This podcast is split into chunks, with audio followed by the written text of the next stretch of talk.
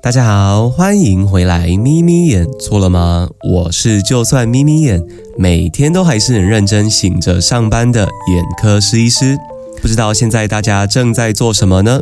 不管你现在正在整理过年出游的照片，正在算算看今年赚到了多少红包，或者是正在算今年到底失血了多少红包，都希望今天的节目可以陪你度过一段愉快的时光哦。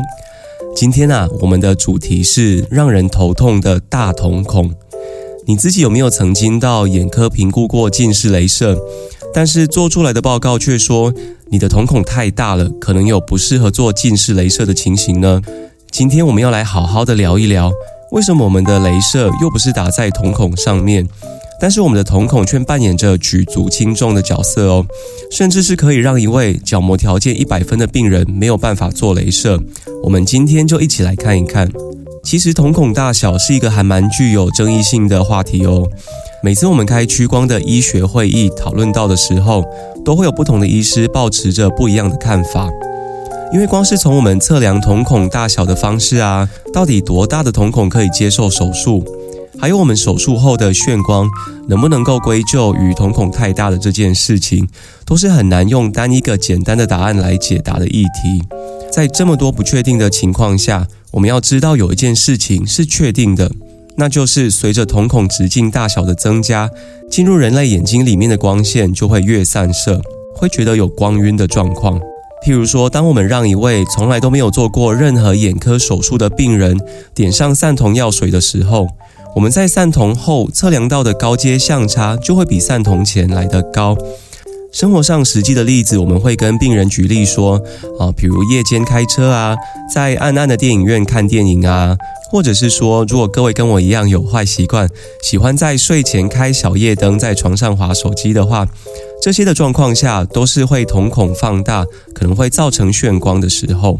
那要讲瞳孔的大小，我们就得从瞳孔的大小测量开始说起。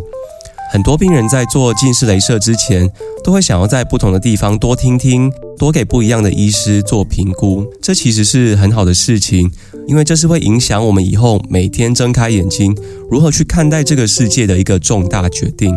那病人到我们院所的时候，他可能之前有很认真做笔记啊，他会跟我们说：“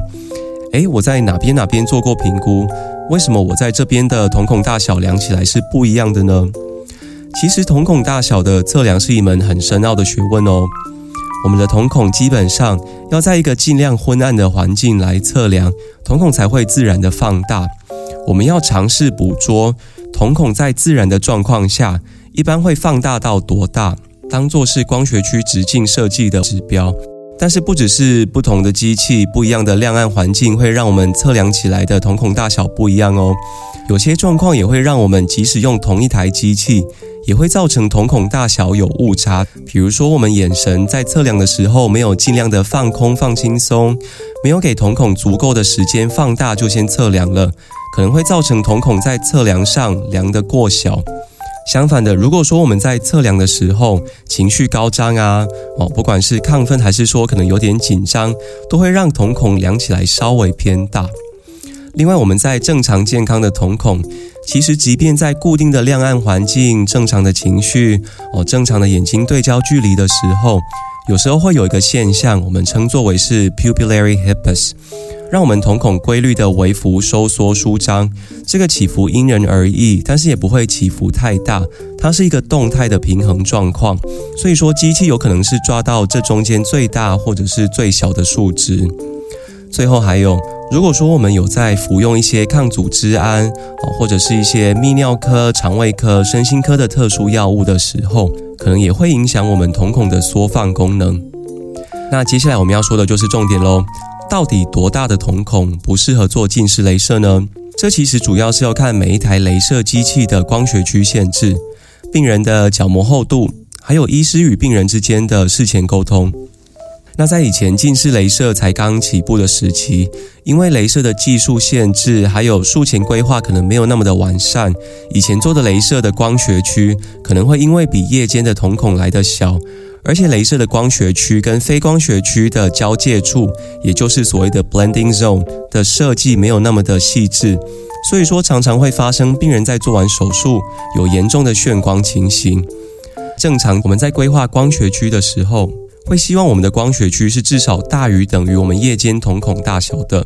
或甚至是条件允许的话，会再比液晶瞳孔再大个几 mm。这样手术后光线在暗处进入眼睛的时候，才不会因为光学区跟非光学区的光线同时进入了眼睛，造成我们视觉上受到干扰。我们一般而言呢，暗视光源下六点多 mm 的瞳孔，现在绝大多数的镭射机器都是可以应付的。但是如果说来到了六点多 mm 以上，哦，甚至是七点多，就要看看我们的镭射机型是不是可以做到这么大的光学区。但是我们也要注意哦，不是说我们瞳孔六点五 mm 我们就给它打七点零啊，或者是说我们瞳孔七点零我们就给它打七点五这么简单哦。我们也要知道，当我们把光学区做大的时候，我们同时也会被迫增加我们需要打掉的角膜厚度。所以说，我们之前有讲过，我们打的越多的厚度，剩下的角膜地基也就会越少。我们要评估看看，我们打了更深的深度，我们的残余角膜厚度到底够不够？会不会造成术后角膜太软变形？而另外，我们打得越深，我们术后的发炎反应也会来得更强，伤口的愈合也会比较辛苦。在实际的状况中，如果说病人的瞳孔比我们平时遇到的大小来得更大，或许已经要逼近我们可以设计的光学区的直径临界值了。但是这位病人他还是很想要做镭射，意愿很高。比如说，病人他已经受不了需要戴厚厚的眼镜，或是说戴上眼镜的屈光特性是让他看东西有视觉上不舒服的主要原因。我们会在手术前可能再比较看看他在室内全暗跟室内半暗的瞳孔大小，看看我们补充一点半暗的光源。能不能够改善瞳孔太大的情形，让病人知情而且同意，知道这样子的手术可能会在术后，尤其是夜晚或者是阴暗的地方，可能还是比较容易会有眩光。如果说病人他能够了解啊，而且能够接受这样的术后改变，另外他也愿意在生活中做一些习惯上的改变啊，比如说夜间阅读、划手机的时候，把电灯开得明亮一些，或许都能够多多少少减少眩光的状况。那如果说在评估的过程中啊，我们已经知道自己的瞳孔偏大了，但是我们就是不想要在上面我们说过那种勉强的状况下手术。其实我们要知道，人类在中年之后，瞳孔是一个持续变小的过程。比如说我们在二十几岁的时候啊，我们做的评估是瞳孔过大。或许我们再晚个几年回来做评估，瞳孔它可能就会变成一个比较合适的大小了。还有，根据现在越来越多近期的文献显示，我们或许不必把瞳孔的大小当做是光学区直径设计的唯一指标，因为我们现在大多数的镭射机器都能够计算光线进入眼睛的前导波，尽量减少术后多余的高阶相差。所以说，各位急着要摆脱眼镜的朋友们，也不需要一下子就灰心哦。今天分享了这么多，主要还是要跟各位说，我们在手术前要多多了解现在镭射的技术，要多多了解自己的眼睛哦，不要急躁，因为这是一个会影响自己一辈子的事情，要慢慢的来跟医师做好好的讨论，这样才会让自己有一个满意的结果哦。好，那这集我们就讲到这边喽，希望对于有类似困扰还在观望，想要多了解瞳孔大小问题的你们有所帮助哦。最后，最后一样也要谢谢大家跟我一起耐心的收听到结尾。如果说你喜欢今天的 podcast 内容，请记得关注 IG 账号 M E E M E E Y E N 眯眯眼，掌握最新的 podcast 集数。